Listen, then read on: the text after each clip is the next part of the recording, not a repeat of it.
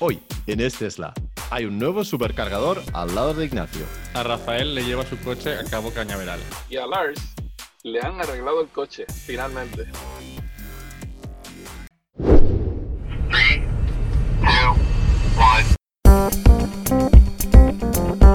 Bienvenidos al episodio 53 de Es Tesla, un podcast donde propietarios cuentan sus experiencias con Tesla. Compartimos historias y anécdotas, problemas y sus soluciones. Queremos que sea también un podcast con distintas voces y opiniones, y en la segunda mitad del programa respondemos a vuestros comentarios y opiniones. Y hoy estamos los tres, pero veo aquí en la cámara eh, alguna cosa distinta, porque aunque yo estoy en mi casa, Ignacio está en su casa, Rafael, tú cuéntanos, ¿dónde estás?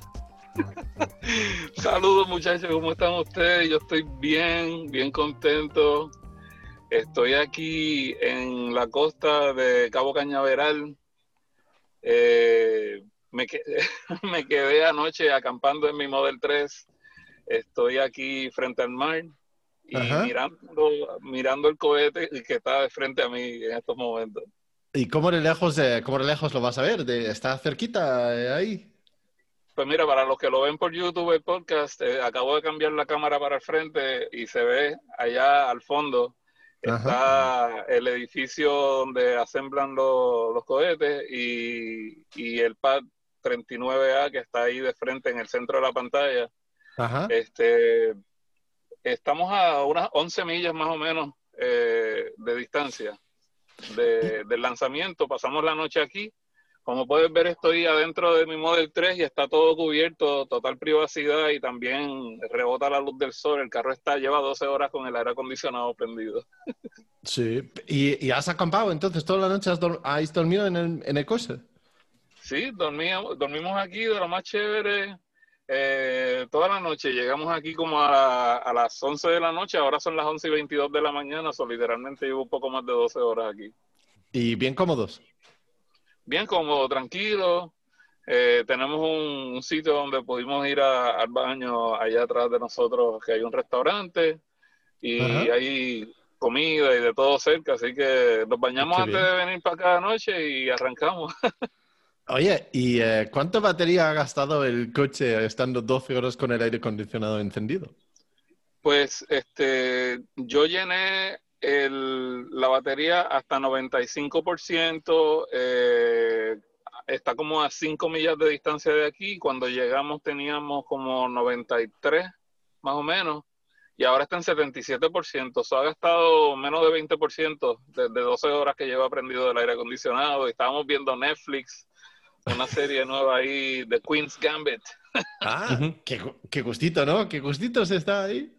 Y, eh, el, lanzamiento que vais a ver entonces es el, de, el Crew Mission, ¿no? Donde van a tener astronautas esta, esta, esta misma tarde, ¿no? Sí, cuatro astronautas que van a estar aquí eh, lanzando para la Estación Internacional Espacial. Interesante, qué bueno, qué, bueno. Pues sí, pues sí. Me das un montón de, envidia, vamos. Era uno de, los, nuestros sueños era ir a, ahí a, Miami a ver un lanzamiento eh, ahí, porque tiene que ser espectacular. Ya vendrán, ya vendrán, pero tú sabes que eso no es lo único. La otra cosa es que este es el chance, la oportunidad perfecta para hablar de la experiencia o hablamos después de Ignacio, tú me dices. Cuéntame, cuéntanos, cuéntanos, Rafael, que te veo lanzado. Cuéntanos, sí. Pues fíjate que um, el viaje, el robot, ¿verdad? Yo le digo el robot ahora porque como ustedes saben, el carro mío tiene full self-driving beta, es la, autonomía total, eh, versión beta, y me trajo más de 200 millas de distancia, él manejó el, camino completo hasta llegar aquí a donde estamos, bien chévere. 200 millas, sin que se desconectó. Bueno, en algunas ocasiones hay que desactivarlo porque hay algunas, algunas situaciones que todavía no están correctas. Esto es una versión bien beta, temprano. Entonces, pero eh, yo te diría que 95% o más del viaje lo hizo el carro manejando. Especialmente en la autopista, sí. En, en la autopista es 100% él va manejando y él solo cambia de carriles y todo eso en la ciudad, pues ahora como él doble izquierda, derecha, hace los padres, deja que cruce la gente la, la calle y todo eso, pues este casi, casi más del 90%. Y lo otro, pues cuando veo que va a cometer algún error, lo desactivo y después lo pongo de nuevo. y, te da confianza. Sí, o sea, eh, esto no todavía no está, en mi opinión, o sea, le falta bastante trabajo, pero veo el futuro, lo veo claro. Este, definitivamente que esto va a ser una cosa como de las películas, como uno dice, una película del futuro, de ciencia ficción casi, porque eh, el problema es que hay, muchos hay muchos casos extraños, ¿verdad? Porque la mm. gente, primero que nadie maneja el límite de velocidad. Entonces, el, el, carro maneja siguiendo las leyes de tránsito básicamente todo el tiempo. Entonces, sabe que eso la gente no, la gente no tiene paciencia a veces. Entonces te consideran que te estás tardando mucho en tirarte y los tienes encima del bumper de atrás o algo, pero en general está manejando bastante bien. Yo creo que día, cada día que pasa, eh, de hecho, ayer creo que fue, no, antes de ayer me dieron un update que mejoró bastantes cosas, el interface ahora, la pantalla, las cosas cambiaron, este, y también maneja como con más confianza. Sí, sí, sí. Así que sí que notas un, cambio notable en cada actualización que mandan. Sí, está buenísimo. Estoy deseoso de que todo el mundo lo venga, pero creo que la gente eh, tiene que tener paciencia porque esto no está listo todavía. Este, Como ustedes saben, eso lo van a soltar primero en los Estados Unidos antes de, de otros países. Eh, y aún así yo creo que no está listo para, para uso de todo el mundo. Hay un rumor que dicen que supuestamente pronto va a estar disponible para la mayoría como beta, con las restricciones que tenemos ahora con el autopilot de que hay que estar pendiente y todo eso. Pero yo personalmente creo que si lo hacen bien pronto, yo creo que va a ser muy pronto. Yo creo que debieran de esperar un poco más porque todavía hay, todavía hay muchos errores que una persona que no esté bien bien pendiente puede, puede tener un problema y echarle la culpa al carro cuando realmente es uno el que tiene que tener cuidado. Pero eh, tal vez, o sea, tal vez me equivoco también porque yo he visto que cuando mejoran, mejoran a pasos agigantados. Así que... Yo justo, justo te iba a preguntar eso, Rafael, que cómo creías que, sabes, que Elon había dicho que si todo iba bien, como para, no sé si lo dijo Elon, pero el rumor era que si todo iba bien para final de año eh, pondrían al menos a más gente o lo, pondrían para todo el mundo? ¿Cómo, ¿Cómo, lo ves? Pues fíjate, yo creo que considerando los adelantos que yo he visto en los últimos, digamos, tres semanas, yo creo que falta bastante tiempo para fin de año y yo creo, yo creo que si siguen al paso que van haciendo las mejoras, es posible que, es posible que sí, que se puedan.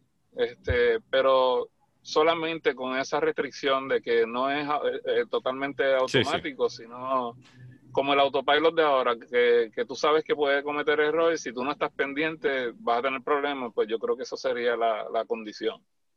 Y, y, una pregunta, ¿funciona de la misma forma que tienes que estar agarrado al volante cada 15 segundos? ¿Te, te controla si estás agarrado?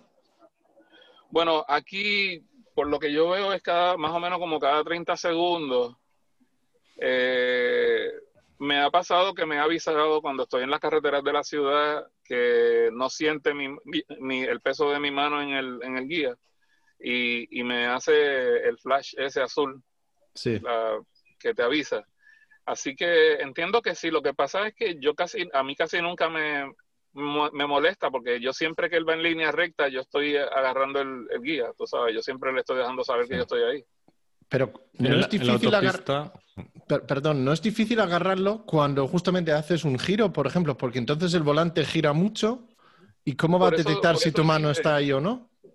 No, por eso dije que, solamente es, cada vez que voy en línea recta, yo, yo le pongo el peso de la mano. Eh, acuérdate que los virajes son eh, por un par de segundos. Ya cuando llega el momento de que va a doblar, antes de eso yo lo suelto, tal vez unos 10 segundos antes pero es cosa de no dejarlo mucho tiempo sin, sin avisar, porque eh, vamos a decir que llega a un semáforo, a una luz de tráfico y, y dobla, ya inmediatamente va en línea recta, pues tú, tú puedes volver a, a, ponerle el peso de la mano y él sabe. Tú sabes. Mm. Además de que no, no necesariamente tengo que hacer eso, eh, acá en Estados Unidos yo puedo también tocar la rueda del volumen o, o la del ajuste de velocidad y él también considera eso como, como un aviso de que estoy pendiente, tú sabes que... Pero a mí me gusta descansar la mano en el timón porque, no sé, me siento más seguro haciendo eso porque si tengo que reaccionar ya tengo la mano ahí. Claro. Claro, claro. Y, ya una pregunta eh, un poco comprometida ahí. ¿Has tenido alguna situación donde realmente has dicho, uy, menos mal que estaba yo muy atento aquí porque si no, esto acaba mal? Bueno, sí, constantemente. O sea, hay que estar pendiente. Pero tú, tú aprendes, es como, yo le digo a la gente que es como ahora, que tú sabes ya dónde el autopilot puede fallarte y tú estás pendiente. Digamos que vas a pasar por un cruce de un semáforo que es muy grande y tal vez hay de esas líneas que donde vienen los carros en dirección contraria o por los laterales que hay unas líneas pintadas así como curvas, entre, líneas entrecortadas.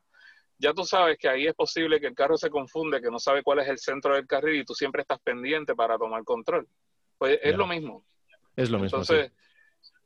Pero sí, o sea, me dado situaciones que, por ejemplo, eh, se supone que dobla a la izquierda y, lo hace, pero no lo hace muy bien, se abre mucho y puede entrar en el carril, invadir el otro carril, pero yo no lo dejo que lo haga. Yo tan pronto yo veo que va a ser una curva, yo pongo el guía, la, mano justo, justo arriba y dejo que rode, sin, yo no lo aguanto, pero tan pronto va a ser algo mal, yo inmediatamente lo, lo aprieto y, y, ya, tú sabes, no pasa nada, yo, yo lo controlo y entonces toco un poquito el freno y ya con tocar el freno, pues tú sabes que se desactiva completo y tú estás en, control total. Así que. Claro.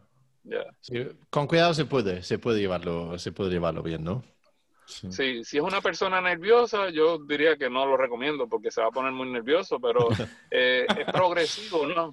Mejora poco a poco y como les dije, en las últimas tres semanas, las mejoras que yo he visto han sido pasos agigantados. Lo que pasa es como, como Elon dice, es un paso para adelante y dos pasos para atrás a veces. A veces hay algunas cosas que mejoran, que son bien importantes, y hay otras que se sienten un poco peor que antes. Entonces ellos van haciendo ajustes de los algoritmos de la lógica. Mm, mm, mm. curioso, curioso. Pues interesante seguir eh, la evolución aquí con, eh, con, el robot, a ver cómo, cómo conduce ahí. y, eh, ¿Y qué tal tu mujer? ¿Qué, tal, qué dice Nancy cuando, cuando va al lado? ¿Se asusta? ¿Te echa la bronca? ¿Cómo va eso? No, no, ella, tú sabes, no, ella me mira, me dice, oye, ¿qué has hecho? yo soy el que, no, ella, ella sabe, ella, ella lo que no, ella no usa ni el, cuando ella usa mi, mi Model 3, ella, ella no prende el autopalo, ella no le gusta, ella le gusta manejarlo, tú sabes, mm. hay, hay todo tipo de gente, a mí me gusta manejar porque estos carros se manejan muy ricos, pero también me gusta, yo uso el autopilot, eh, aunque vaya a la tienda de la esquina a comprar leche, tú sabes. Así que... Muy bien, muy bien, muy bien. Ah, oye, Ignacio, no, no, has hablado casi nada todavía, pero cuéntanos que ya, está, ya estás más preparado para viajar donde, donde vives tú también, ¿no?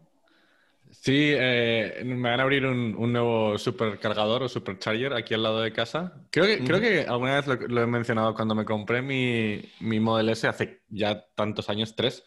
Eh, el, cargador más cercano estaba como a 50 kilómetros probablemente. Y, desde, entonces han abierto cinco, cinco superchargers entre ese cargador y mi casa. Cinco pues superchargers dentro de un, circunferencia de 50 kilómetros. Dentro de, una línea de 50 kilómetros, en la misma autopista que va hacia... Y, y, ahora en el que está más cerca de mi casa, que está a 8 minutos, el otro día eh, puse a cargar el coche y, digo, y, vi una señal de Tesla y digo, ¿qué hace, en el otro lado del parking, justamente en el parking del lado? Eh, acaban de instalar 16 eh, cargadores, en el, en el, que ya estaba había 19, que eran versión 2, los nuevos son versión 3, y ahí me van a poner otros 16, así que no hay problema. Y una pregunta, Ignacio, ¿tu coche es un Model S 100D de... No, 75. 75 de, de 2000... No, de 75. 75, sin D, 75 a secas. Eh, ¿A qué velocidad carga en el eh, Supercharger versión 3? Eh, la verdad es que no se nota mucho la diferencia lo que, lo, la, del, del, pico. Creo que es lo máximo que llega es a, 100, 120. a 110, 120. Y lo que pasa es que la sostiene un poquito más. Ah, sí. Así que mantiene. Pero no hay mucha diferencia. yo, por ejemplo, eh, si el del cargador, si la versión 2 está ahí y está un poco desocupada, me iría allí y le dejaría a la, gente con coches más nuevos, a Model 3, Model Y, ir al V3 para que cargue más rápido. Claro, no es como el tuyo, ¿no, Rafael? Eh, el tuyo en, en el versión 3 carga a cuánto? Pues fíjate que anoche cuando llegué al cargador que yo estaba cargando, eh, yo llegué allí con 2%, 3% de batería y estaba cargando a 248 kilovatios, eh, como 900, casi mil millas por hora. Sí. y, eh, y, pero luego baja bastante rápido, ¿no? Son los primeros 10, 20% y luego, luego baja un poquito. Sí, ya cuando llega como a entre el 10 y el 15% empiezas a ver que baja y ya cuando va como por, yo te diría como por 30, 45%, ya va más o menos como a 130, 120 kilowatts. Mm, mm. Y así sigue bajando hasta que va bastante lento. Claro, claro, como en la versión 2 también, ¿no? Eh, bueno, yo cargué, en 45 minutos yo cargué de 3% de batería hasta 98. Hasta 45 minutos. Está muy bien. Eh, Ignacio, ¿has visto que han abierto un nuevo supercharger en, ¿cómo se llama? En Fireball. Ahí cerca. Creo ah, que sí. Está cerca de donde vives tú, no está tan lejos, ¿no? No está, no está muy lejos. De hecho, hay un evento que igual intento ir el 12 de diciembre, creo que es. Es el aniversario de uno de los clubs de propietarios del de Silicon Valley. Y quieren, quieren, hacer un takeover, quieren eh, tener tantos coches como para conseguir ponerse en todos los cargadores de, pues 56 puestos de versión 3 han, puesto ahí. Es una barbaridad. El, vamos, el tubo de energía que tiene que entrar por ahí tiene que ser enorme. ¿eh? Que hay, tiene que tener su propia planta nuclear para alimentar esto. ¿eh? Sí, sí. además que creo que el, el, supercharger más grande del mundo estaba en China hasta el momento, que creo que tenía unos, unos pocos menos, y este lo han hecho Simplemente unos poquitos más para poder decir que es el, más grande. Y, está en la misma ruta que está entre San Francisco y Los Ángeles. Mm. Ah, entonces tienes este, tienes Kettleman City también que tiene 40, creo, 40 cargadores. O sea, hay ahora esa ruta que algunas veces, no sé si lo habéis visto en, sobre todo para, para Acción de Gracias, para Thanksgiving, para, para Navidad, es cuando alguien pone fotos de algún supercharger con una fila de 50 Teslas. Es esta ruta. O sea, si a ver, a ver qué pasa este año, si, eso sucede o si, o si hay suficientes cargadores para los Teslas.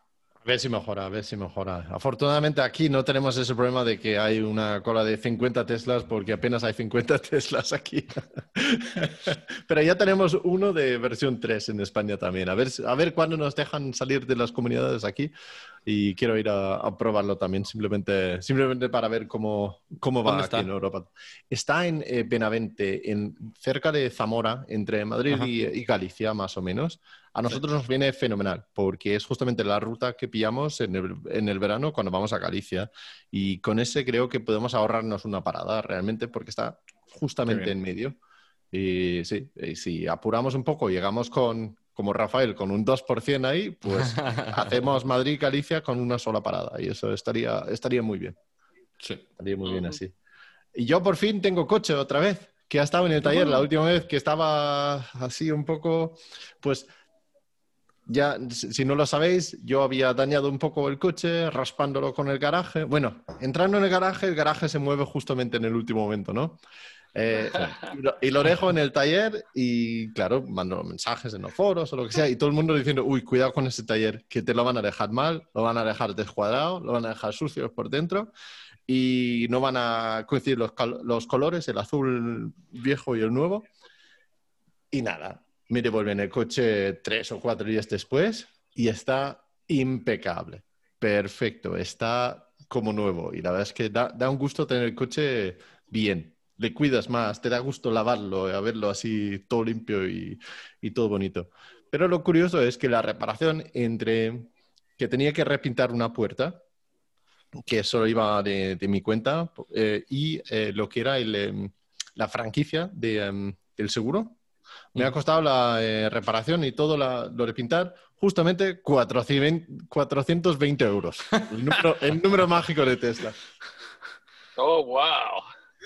Te lo tenían que haber puesto 420,69. Sí, es lo único que faltaba. Entonces ya hubiera sido perfecto. Hay que celebrar eso. Yo solamente estoy contento de tener el coche otra vez, así que... Entonces, ¿te han, dejado todo bien?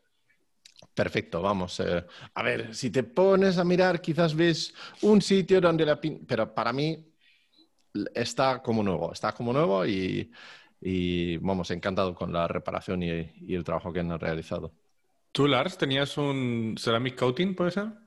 Sí, eh, pero como... Em, lo estaba probando porque el coating cerámico también estaba justamente aplicado en esas partes que han repintado. Entonces, por supuesto, está, ya se ha quitado y habría que aplicarlo otra vez.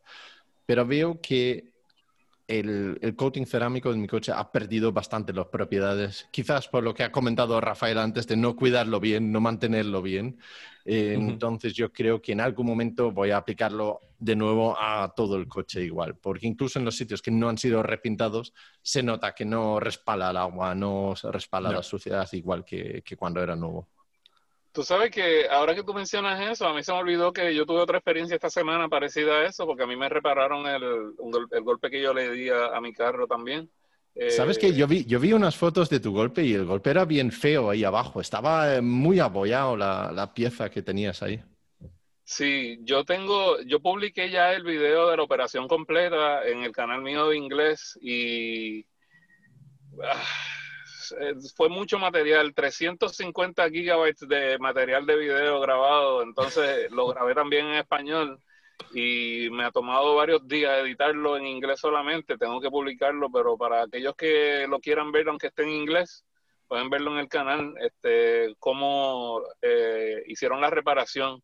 Estuvo bien interesante, yo pasé dos días enteros en el taller donde lo, donde lo arreglaron y lo estuve grabando todo. Eh, el video dura como 20 minutos y más o menos los primeros 8 minutos fue visualizaciones del trabajo y entonces después tuve como una entrevista con el, con el dueño de la compañía, eh, nos sentamos a hablar de cómo se hizo todo el trabajo y yo, yo creo que algunas personas se han acercado ya a mí para decir para decirme que, los ha ayudado mucho de cómo tomar una decisión para eh, si en el futuro necesitan algo de reparaciones, cosas que tienen que buscar para estar seguro de que el taller donde lo van a arreglar está cualificado para hacer el trabajo bien, etcétera.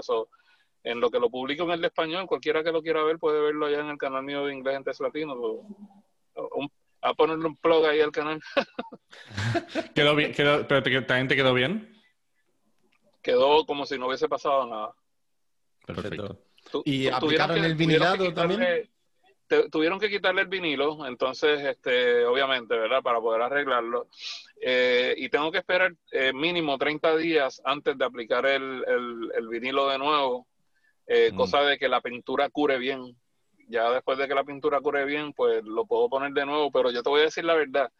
Si yo no le digo a la gente que ahí le falta el wrap, mucha gente no se da ni cuenta porque el, el, rap mío cambia de, de, violeta a negro, aunque se nota más ese cambio en la oscuridad, cuando está de día se mm. ve bien como el carro es negro. Así que eh, no, no me molesta como se ve en estos momentos, de hecho. Muy bien, muy bien. Pues me alegro, ya tenemos los, eh, los coches todos arreglados y como nuevos. Por favor, dejad de darles golpes a vuestros coches. pues sí.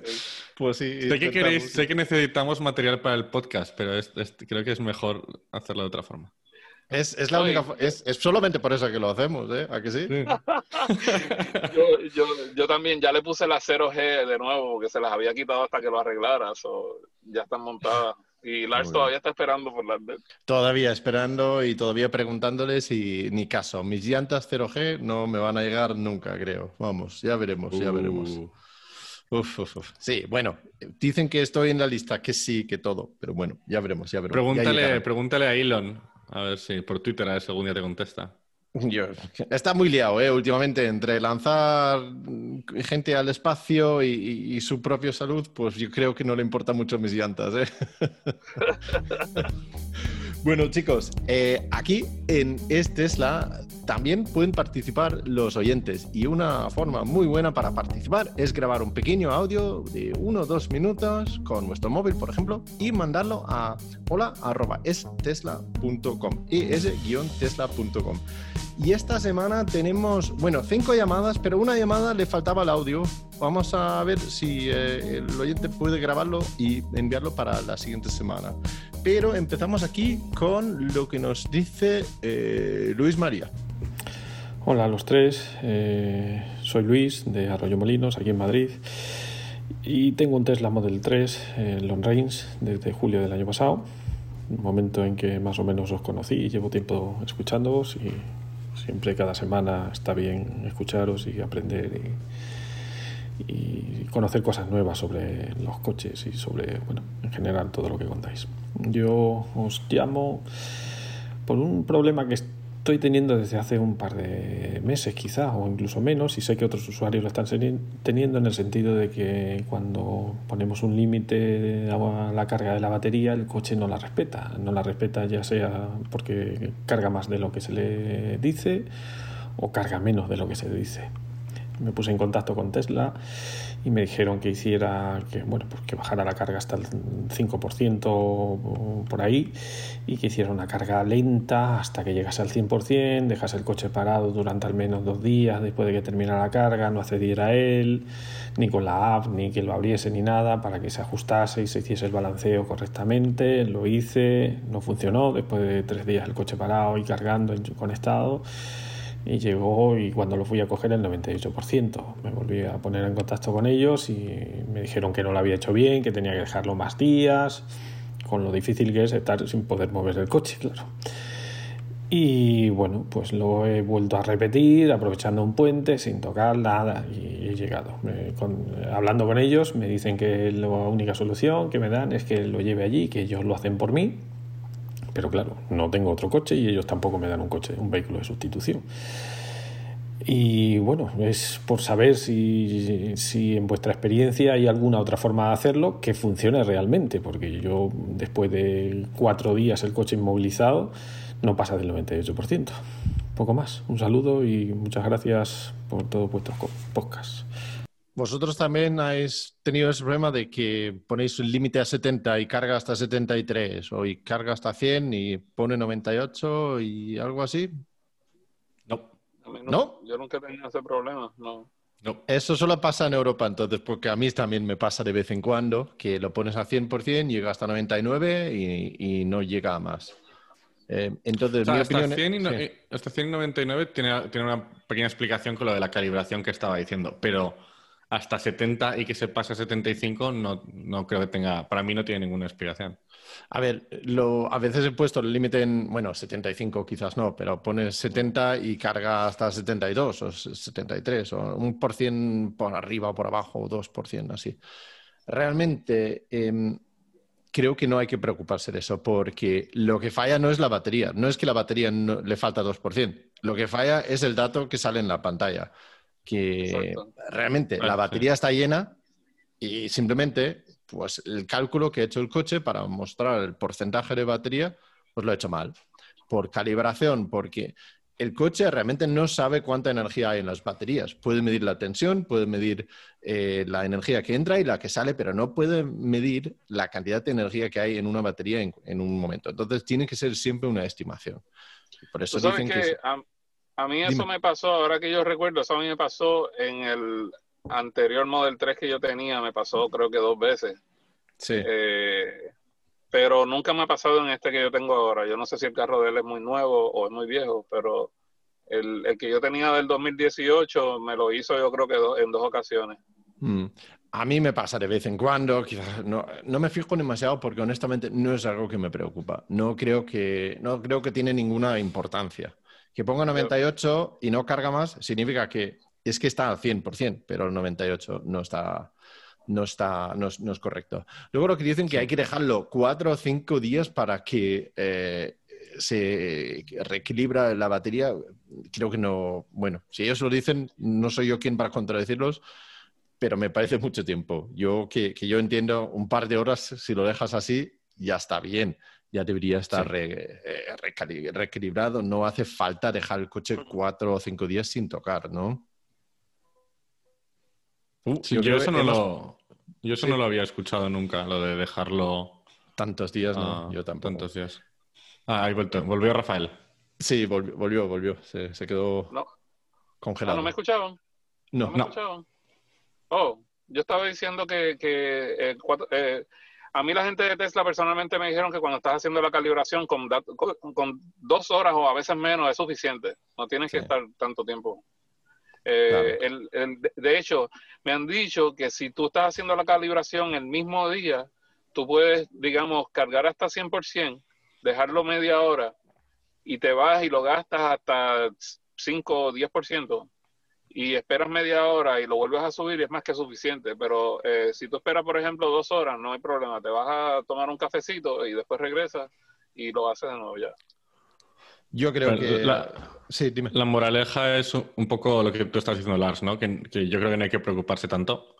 Eh, que si de vez en cuando quiere hacer el ciclo que estamos diciendo que le ha dicho Tesla, sin yo creo esperar muchos días, eh, pero en general yo no creo que sea, no, no, me, no me suena preocupante. No, a mí tampoco. Pues Luis María, si quieres eh, probar lo que dice Rafael, subirlo, dejarlo un poquito, media hora o dos horas, bajarlo y luego volver a subirlo, pruébalo. Y si no, de verdad, no te preocupes de que ponga 98 o 99 porque la energía está ahí en la batería, simplemente el número que sale en porcentaje es la que sale un poco incorrecto. Vamos con la siguiente llamada, si os parece, eh, que es de Luis. Hola Ignacio, Rafael, Las, muy buenas. Soy Luis de Santiago. Y bueno, visto que ahora tenemos información privilegiada en el equipo Tesla, que hay una serie de contactos ahí que pueden conseguir información desde las más altas esferas y además viendo que las redes están eh, publicando mucha información sobre el nuevo autopilot de, de Tesla, sobre la nueva versión, bueno, el caso es que me ha surgido una duda y es eh, qué mm, mejorías, qué mejoras nos va a suponer a los que tenemos el, autopilot estándar la nueva versión, bueno, o las nuevas que van a ir saliendo. Es decir, eh, hasta ahora no podíamos, por ejemplo, por poner un ejemplo, ah, no se debería utilizar el autopilot en ciudad. Ahora, claro, a vosotros digamos que os, que os puede llevar de un punto a otro por ciudad, sabe ya gestionar cruces, semáforos, etcétera. En nuestro caso, pues vale, no va a parar en semáforos porque no forma parte, digamos, del paquete del autopiloto nuestro, pero nos va a permitir, por ejemplo, movernos por ciudad en ciertas condiciones, va a gestionar a lo mejor las rotondas, nos va a meter en ellas y luego mm, se va a desconectar cuando nosotros pongamos el intermitente, por ejemplo, para salir, como cuando ahora vamos a adelantar y ponemos el intermitente giramos el coche, se desconecta para luego volver a conectarse. No sé, ¿tenéis alguna información, ya que tenéis estas fuentes tan, tan privilegiadas sobre, sobre esto? Pues nada más, solamente es esa mi duda. Venga, muchas gracias y hasta la semana que viene. Muy buena pregunta. Y esta pregunta, desde luego, va directamente a ti, Rafael. ¿Tú crees que lo que están incorporando del Full Self Driving va a mejorar el autopilot para la gente que tiene el autopilot básico? Bueno, la capacidad técnica existe. Yo creo que es más una cuestión de regulaciones porque hay cosas que él dijo que yo desde antes de Full Self Driving Beta yo lo puedo hacer en el mío, en la, en la ciudad, incluyendo parar en los semáforos solo. si la luz está roja, para, para solo, aunque está, aunque sea el primer, el primer carro, el primer coche en la, en la línea, y tengo entendido que eso allá no funciona, que ese es el tráfico, um, ¿cómo es? Control, control de tráfico. Para, él dice, sale un mensaje en la pantalla, dice que va a parar por control de tráfico. Entonces, la capacidad técnica ya existe. Lo que sí va a cambiar es que en los países donde la regulación lo permite, va a ser mejor. Porque yo he visto una diferencia notable. Eh, de hecho, yo puedo desactivar lo que es el full self driving y quedar como si yo eh, como si yo estuviera fuera del beta, yo lo puedo hacer ahora y funciona igual que antes de yo tener el beta. Así que eh, la capacidad técnica sí está, sí va a ser mejor, pero yo creo que es más de acuerdo a las regulaciones lo que permitan hacer. Y yo tengo entendido, yo me imagino que, que él, él está en, en Europa, en España posiblemente, ¿verdad? Sí, Así sí. Que, la, la regulación que restringe otras cosas en estos momentos posiblemente va a tener la misma, o sea, va a tener el mismo impacto con, con esto.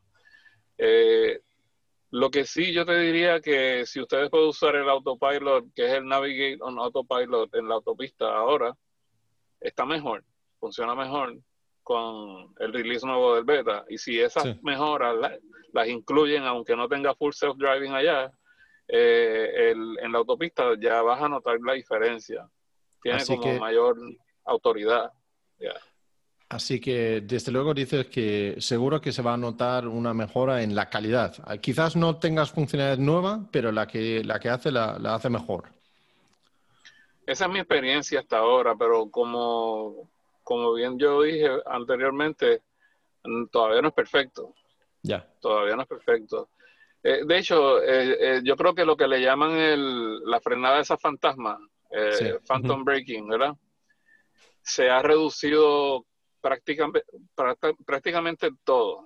Pero ahora yo he visto que hay algunas situaciones que antes no causaban el phantom braking, que yo creo que ahora causan un poquito y es parte de las mejoras que han hecho.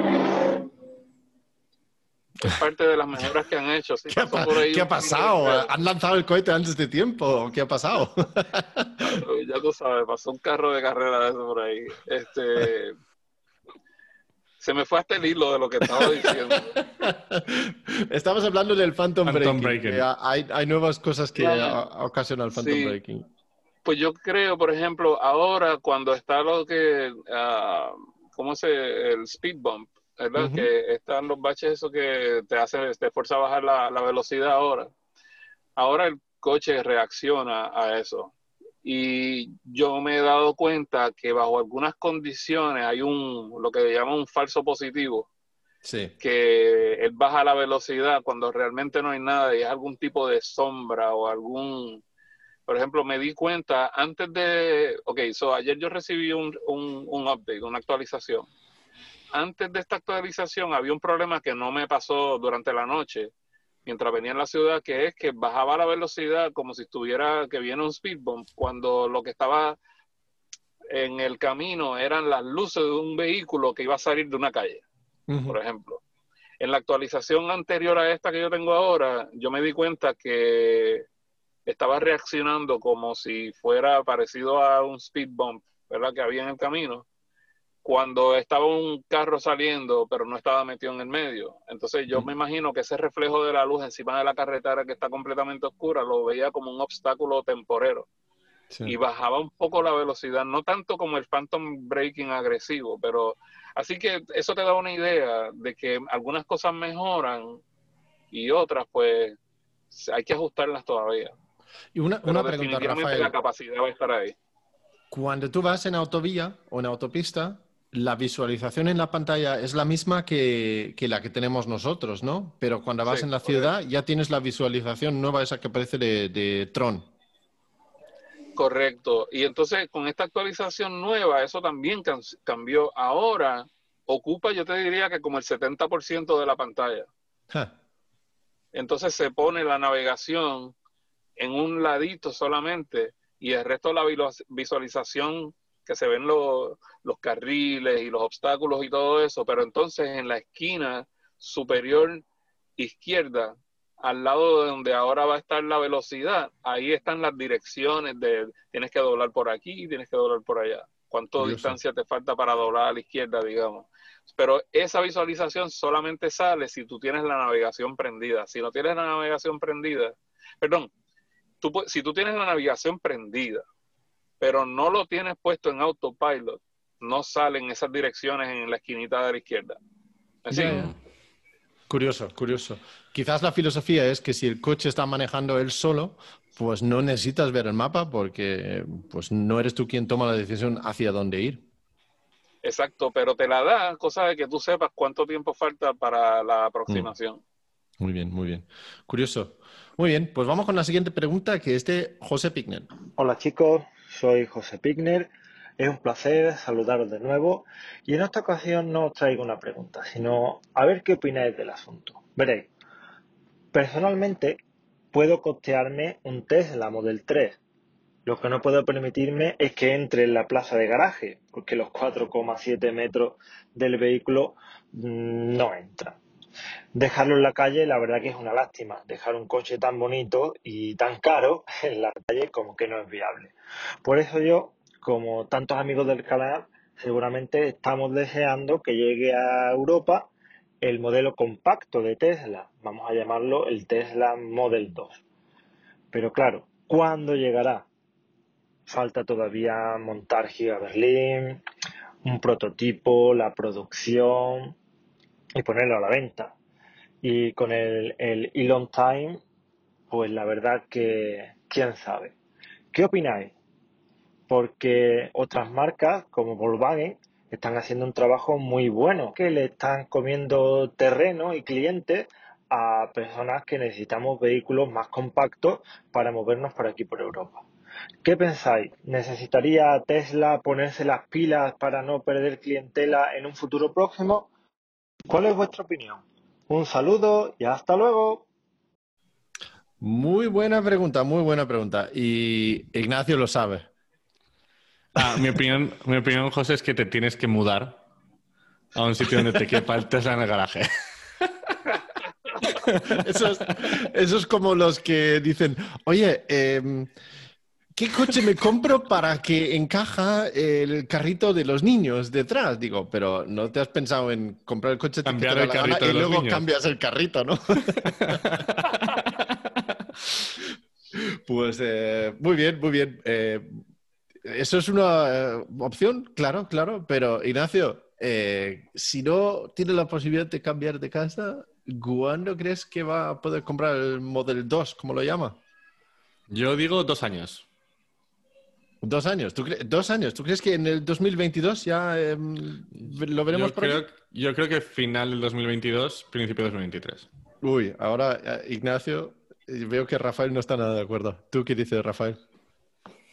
Como muy rápido para mí, 2023. Sí. Sí, yo le diría, cómprate el Model 3 ahora. le pones un, buen vinilo transparente para que le protejas la pintura, para que no se te dañe y aprovechalo porque hay un refrán, bueno, no es un refrán, pero es un dicho, que dice, si tú vas a esperar el momento correcto para comprarte un test, nunca te lo compra porque y eso es una eso es una opinión de mucha gente. Sí, pero entiendo que tiene un garaje donde directamente no cabe, donde el coche es demasiado largo. Y eso nos pasa a muchos aquí en Europa, donde, donde las plazas de garaje, sobre todo los edificios antiguos, sí. Yo tengo muchas amistades que viven en un condominio, no tienen ni garaje ni nada, lo, lo dejan afuera. Lo tuyo es comprar el Model 3 y lo de Ignacio es mudarse. Yo creo que no estáis ayudándole mucho, ¿eh? bueno, pero es que el carro que él quiere no existe y optimísticamente decimos que va a llegar, pero si no llega nunca? Nunca se compra un Tesla. Se lo puede comprar ahora, lo protege bien, le pone un, un eh, el Paint Protection Film ese, el, vinilo transparente para protegerlo y después lo puede vender. Este, Se lo puede comprar más económico, la versión de, de menos distancia, si le funciona también, para que no gaste mucho dinero. Eh, como quiera se, se, va a estar economizando dinero porque no tiene que hacer cambio de gasolina, no tiene que echar gasolina, no tiene que cambiar mm. aceite y filtro y frenos casi nunca y toda esa cosa. Entonces... Eh, Eso está muy bien, pero si no le cabe el coche es complicado. Sí, porque además en la calle no lo puedes cargar por la noche en casa, eso es un poco más complicado. Eh, es más complicado, es complicado. ¿eh? Pero él tiene también, igual que Ignacio, 16 cargadores nuevos al lado de la casa. Aquí difícil, difícil. Yo no sé si tenemos tanto, ¿eh? Yo no lo sé. Pues eh, las fechas, eh, Ignacio, tú dices finales de 2022, eh, Rafael, tú dices un pelín más tarde. Mira, si, si, decimos que es un coche que tiene que salir de Berlín, en el 2021 van a empezar a fabricar el Model Y. Con todos los cambios que van a tener, nos imaginemos que pueden llegar un poco tarde quizás, ¿no? Que tienen nuevo chasis, nueva batería, nuevo, muchos cambios, ¿no? Quizás para verano, otoño de 2021 tenemos el Model Y, ¿no? ¿Qué pasa, Rafael? Tampoco, tampoco estás de... Sí. no, no, ya tengo la solución, que se compre un Cybertruck que va a salir antes, que no importa la pintura ni nada de eso, le puede dar hasta con un marrón, le puede disparar y no se rompe. Menos, tirarle una bola de, hierro, cualquier cosa. no, pues eh, si el Model Y sale en el 2021 y sabemos que después, inmediatamente después, se van a poner a hacer el Model 3 en, en, en Giga Berlin. Probablemente tienen trabajo para la mayoría del 2002. A ver, todo opinión. Y, pero después, yo creo que se van a poner bastante rápidos. Si tienen un poco de éxito con las baterías y consiguen un poco la economía de escala y que funciona, yo creo que también pronto en el 2023, quizás. Yo, yo creo que la primera factoría haciendo ese coche va a ser Giga Shanghai, porque en China también necesitan coches más pequeños hmm. eh, y está mucho más avanzada. Y si empiezan ahí antes, quizás pase como ahora que los exportan a Europa. Puede ser, ah, puede ser. Yo no, yo no lo dudo. La otra cosa que, que, iba a decir ahora fuera de bromas para José es si, si otras marcas cumplen más lo que quiere, como pues eh, Volkswagen con el ID3 o, u otras, Ah, pues adelante. Si eso es lo que. O sea, si, si, él con eso estaría básicamente contento, me parece, me parece una buena decisión. Ah, creo que muchas veces hablamos de Tesla, pero en general todos somos pro coches eléctricos. Eh, entonces, si, si, hay otra marca con un coche eléctrico que, que cumple lo que, los requisitos, eh, pues también, también podría ir adelante. El Golf, ¿verdad? El Golf eh, creo que es un buen carro, ¿no? El, Golf ya no se hace, ¿eh? El, Golf eléctrico de, ya se dejó de fabricar, pero ya tienen el ID3 en vez de eso. Tienen uno nuevo ahora. Ah, ok, sí, verdad. Sí, pero en general en Europa ya empezamos a tener bastante, bastante variedad de, marcas. Eh, hay Opel tiene uno, Peugeot, Renault. Hay, hay en general bastantes marcas para coches un poco más compactos. Mira, lo otro es que, o sea, nosotros podemos estar los dos equivocados y no llega ni el 2022 ni el 2023, porque llega el 2021. Sí, sí, sí. O 2025, no se sabe. Sí, sí, pero tú ves que Ignacio dijo algo que, que bien, eh, eh, es bien importante. Allá con lo que están haciendo en China y la velocidad con que esa gente están trabajando, quién sabe, a lo mejor empiezan a producir uno a finales del año que viene o a mediados del, del siguiente ya que salga un un compacto. Yo te voy a decir la verdad, si, si, yo, si Tesla hace un compacto, yo me voy a comprar uno estrictamente para el circuito. Aquí, aquí vas a decir uno para ponerle la parte detrás del Cybertruck. Si cabe también, mejor, porque así lo llevo No, un, Tesla compacto sería un éxito de ventas total, vamos. Eh, mi mujer sería la primera que lo Estados Unidos, en Estados Unidos no es los compactos no son un, coche que se vea mucho, ah, oh. pero, pero en Europa es. Aquí en el estado de Florida es lo más que hay, compacto. ¿Ah, sí? Ah, sí. Oh, oh sí, sí. Y son, también son muy populares para, para correrlos en carreras también. Oh, Aquí, aquí el Model 3 es como, como le pasa a José Wigner. Es grande para algunas situaciones. a ver, no es incómodo. A mí no, no tengo problemas, pero mi mujer, por ejemplo, prefiere un coche más pequeño, más manejable y, lo entiendo perfectamente que hay un, yo creo que hay un mercado enorme para eso. Y ya, como hemos dejado bien claro, Tesla lo va a hacer en el 2021, 22, 23 o 24 o 25. nunca. Ya veremos. O, nunca. ya está. Así que con, eso espero que lo hemos dejado clarísimo, ¿no? espero que te hayamos ayudado mucho. lo siento, José Vamos con la siguiente eh, llamada, que es de Juan. Vamos a ver lo que nos cuenta. Hola Rafael, Ignacio, Lars y demás colaboradores. Gracias por hacer más o menos mis viajes. Soy Juan, tengo un Model 3 Long Range, vivo en Alicante y trabajo presencialmente en Madrid. Antes cuando contaba que vivía en Alicante y trabajaba en Madrid, la gente me miraba sorprendida, pero ahora cuando les cuento que lo hago viajando en un Tesla Model 3, eh, ya se sorprenden más y se olvidan de preguntarme a qué me dedico o qué horario tengo y ya me preguntan por la autonomía del coche, dónde cargo, cuándo tardo en cargar. Em, yo soy un poco como Rafa, en mes y medio le metí 16.000 kilómetros al coche, eh, pero luego sufrí un accidente de tráfico en el que estoy bien, estoy recuperándome, pero estoy, sigo de baja. Em, bueno, para los oyentes que no lo sepan, eh, hay una diferencia de cota entre Alicante y Madrid de, de 600 metros y hay una distancia de 430 kilómetros. Eh, cuando se va de Alicante, que está a nivel del mar, se sube y cuando se viene de Madrid a Alicante, se baja. Con lo cual es más factible eh, tener más autonomía cuando se baja, se podría incluso llegar pero yo soy como Lars, que mi vejiga me pide que pare antes y suelo parar en, el, en los supercargadores y no me pide parar antes o después. Eh, ahora viene mi duda. Em, he visto que ha salido el Full Self Drive eh, beta en Europa. Mm, ¿Me lo recomendáis para autopista? ¿Es menos em, intrusivo, menos eh, alarmista que el, que el autopilot? Em, ¿Me lo recomendáis? Y luego quería contar un truco eh, que utilizo yo para los que no tengáis Homelink.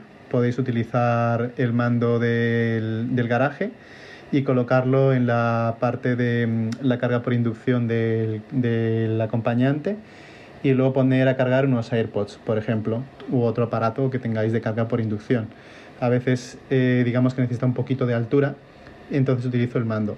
Y a los que tengáis el Homelink, pues también lo podéis utilizar, pues en vez de utilizarlo de papeles, pues lo, usáis, lo dejáis el mando ahí y colocáis el, eh, los AirPods. Pues muchas gracias por todo, un abrazo y seguid así. Bueno, a ver, que yo tengo fama de tener la vejiga pequeña ya, es que no sé de dónde viene eso ya, vamos, eso... yo no lo había oído, pero no sé. No sé, tal vez mencionaste algo en uno de tus viajes que tuviste que parar y no pudiste seguir porque tenías que ir al baño. no, siempre, siempre, lo digo porque me dicen, ¿cuántos kilómetros hace tu coche? digo, pues mira, mi coche hace más kilómetros que mi vejiga. Siempre tengo que parar yo antes que el coche. Así que quizás, quizás tiene razón en. Pues curiosamente el viaje que él comenta fue uno de los últimos que hicimos nosotros antes del confinamiento también desde Alicante a Madrid y también noté mucha, mucha diferencia en la autonomía, que en la, en la ida de Madrid a Alicante, muchísimo más autonomía en, aquí en la vuelta por la diferencia de, em, de altura de, pues, del origen y, el destino. Bueno, em, comprando Full Self Driving, ¿le, ¿le, sirve para la autopista o cómo lo veis vosotros? Comparado con el autopilot normal.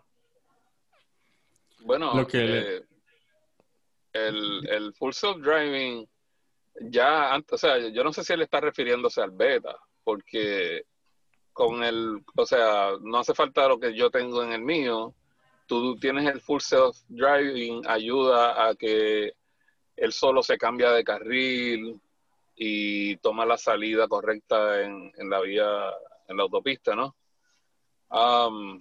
pero yo no sé, yo creo que esta, esta yo creo que la mejor contestación se la puedes dar tú, Lars, porque yo creo, yo perdón, yo creo que ellos no se pueden eh, aprovechar, ustedes no pueden aprovechar todas las funciones del, del Navigator Autopilot allá en Europa como nosotros acá en Estados Unidos, ¿no?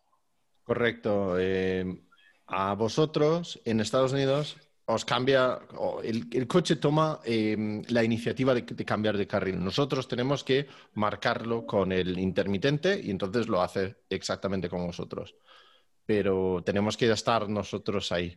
Em, por lo que si, es, si el uso es para autopista, pues mira, me parece que no hace falta el, el full self-driving. El autopilot hace ya el 90% de lo que hace el full self-driving aquí en autopista, por lo menos. La única, eh, la única diferencia es el cambio de, carril sin quitarlo, ¿no? Pero em, tú sabes qué, yo te iba a decir algo de eso, porque cuando yo cogí este carro, yo pensé, ah, yo no voy a coger el full self-driving porque yo estaba acostumbrado al mío, yo no pagué full self-driving al principio, yo tenía enhanced autopilot. Sí. Entonces, eh, el carro mío hacía algunas cosas que después yo me di cuenta que no hacía con el autopilot normal y yo pagué solamente por la, inconveniencia de tener que hacer algunas cosas que yo estaba acostumbrado que él hiciera, aún con la confirmación. Este, yo, ¿sabes? yo no, yo tenía, yo no tenía que darle la confirmación porque yo tenía el EAP, pero en el otro caso tú tienes que, cuando tienes solamente el autopilot que ellos venden ahora, a mí me parece muy molesto, yo creo que debiera de incluirlo, aunque sea en el básico, porque tú le pones la señal y se desactiva el control del guía.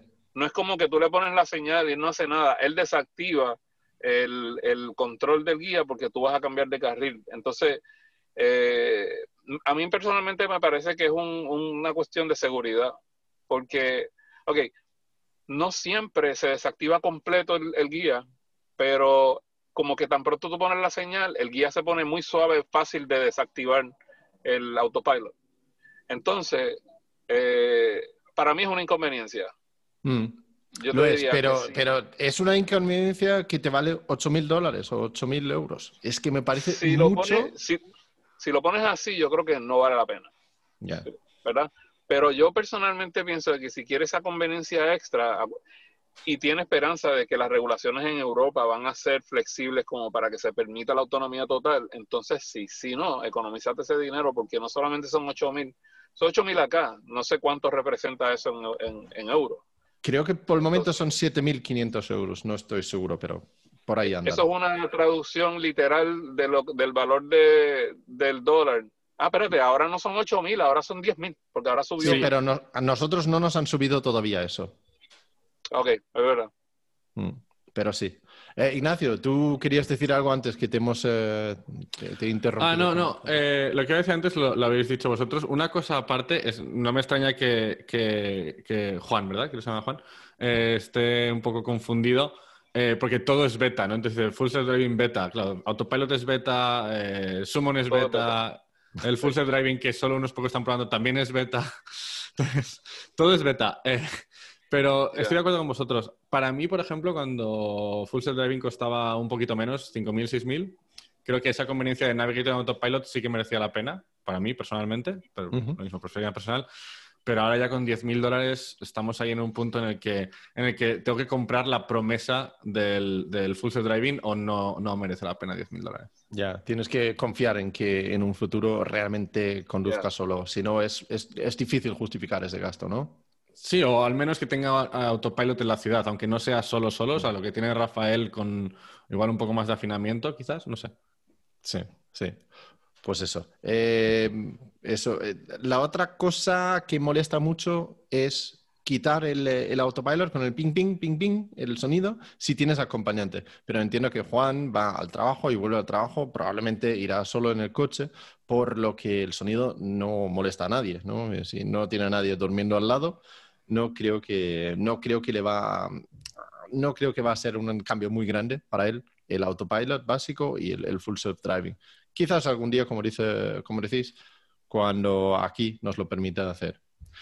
Y con esto hemos llegado al final de las llamadas y fantástico que tenemos tantas llamadas esta semana. Y si tú también quieres enviar una llamada, grábalo con tu móvil, uno o dos minutitos y mándalo a hola.estesla.com, es-tesla.com.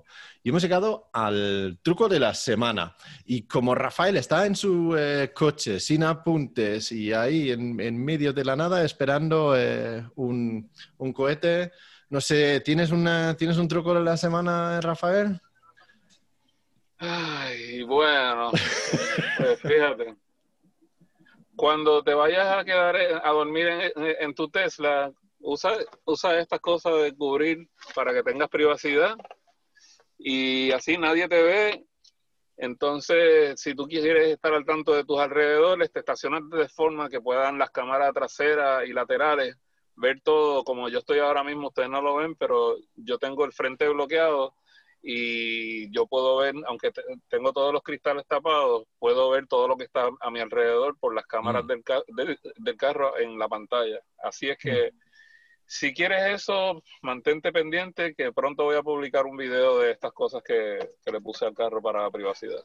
Los que no estáis viendo el vídeo, eh, Rafael está sentado dentro de su coche y tiene todas las ventanas y el techo y todo tapado eh, para que nadie vea lo que, lo que pasa ahí dentro. Y sí, buen truco, que a través de las cámaras ves lo que pasa afuera, no hace falta quitarlos. ¿eh? Ahí está, ahí está.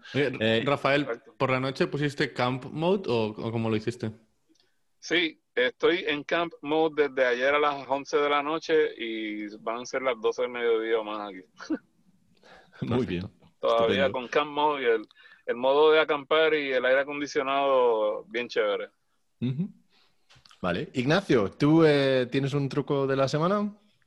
Sí, además no tenía hasta que han mencionado eh, Homelink eh, y me he acordado de una cosa que, me, estaba pasando, me lleva pasando desde casi que me compré el Tesla. Eh, para cuando llegas a mi casa, llegas como desde la parte detrás de la casa y tienes que girar a la izquierda y justo está ahí el garaje. Y el Homelink a veces hacía que la, que la puerta del garaje se quedase atascada. Empezaba a subir y se quedaba en medio como si, como si le das dos veces al mando, como si recibe doble señal. Y, y estaba ya a punto de, desconectar el, auto open de Homelink eh, cuando vi que se puede cambiar a la distancia que empieza a emitir la señal. Entonces, básicamente, eh, probé y la tenía a 70 pies y la bajé a 20 pies.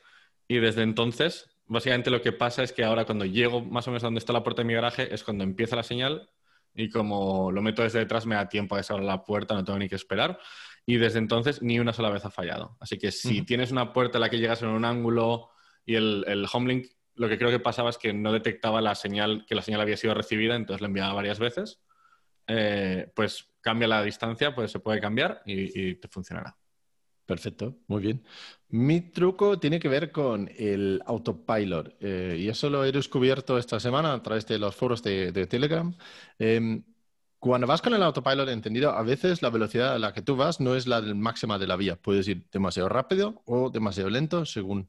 Entonces, sujetando la palanca del autopilot hacia abajo durante dos segundos, automáticamente pone la velocidad máxima de la vía, independientemente si vas demasiado lento o demasiado rápido.